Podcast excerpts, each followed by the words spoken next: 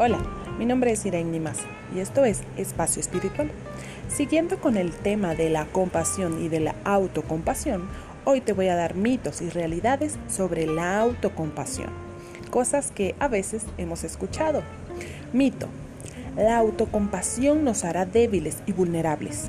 Realidad, de hecho, la autocompasión es una fuente segura de fuerza interior que aumenta el coraje y la resiliencia cuando nos enfrentamos a dificultades. Mito.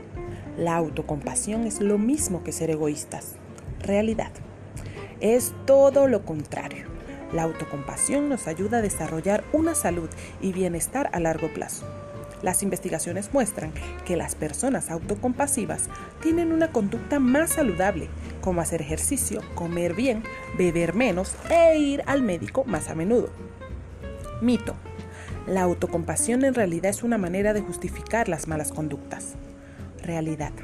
La autocompasión proporciona la seguridad necesaria para admitir nuestros errores en lugar de culpar a otra persona por ellos. Mito. La autocrítica es un motor motivacional muy efectivo. Realidad. No lo es.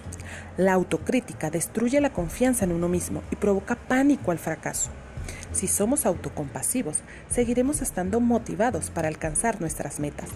Y no porque nos sintamos incapaces de hacerlo, sino porque nos importamos y queremos sacar el máximo partido de nosotros mismos.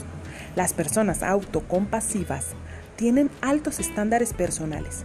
Simplemente no se castigan a sí mismos cuando fallan. Espero que esta información sea de tu ayuda y de tu agrado.